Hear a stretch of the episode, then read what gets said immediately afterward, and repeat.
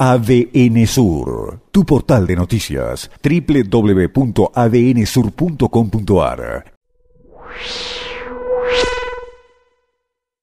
Quiero poner en foco esta breve comparación de números. 1400 es mucho más que 160, ¿no? Estamos de acuerdo.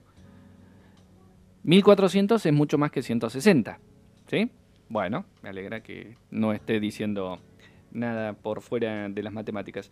De 1.400 millones eh, de pesos que ingresaron en regalías el mes pasado, solamente quedaron 160 porque el resto se absorbió para el pago de deuda, tema que venimos eh, mencionando de manera eh, seguida, porque entendemos que este, el del endeudamiento externo, que a su vez empieza a sumarse con la espiral del endeudamiento interno, podemos decir, o el endeudamiento propio de esta gestión, que está colocando letras, que está eh, apelando al fondo fiduciario, porque no hay otra alternativa para tratar de achicar la deuda salarial, es el problema que en la provincia sigue creciendo de un modo exponencial y para el que no se vislumbran por ahora los límites de hasta dónde eh, podría llegar, más allá de que eh, pueda haber algún resultado con el reperfilamiento de lo que tiene que ver con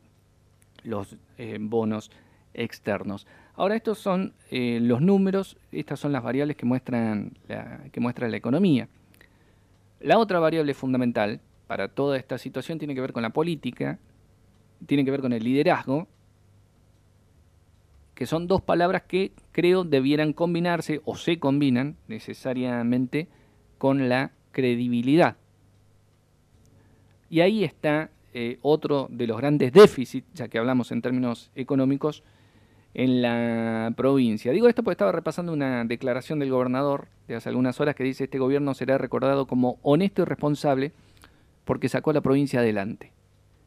Es una declaración más que se concatena con el anuncio de ayer de que en noviembre se sale del pago escalonado y la mayor parte de la sociedad que está absolutamente escéptica de esto, pero que implica, al fin y al cabo, una apuesta, implica al menos la espera de un cierto límite que empezará a cumplirse no más allá de los próximos 15 días. Pero ahí aparece uno de los grandes déficits, insisto, de la provincia, la falta de credibilidad en los próximos 15, 20 días, 25, cuando transcurra la primera semana de noviembre, se verá si el gobernador ha sido capaz de rubricar en los hechos lo que está planteando desde el discurso.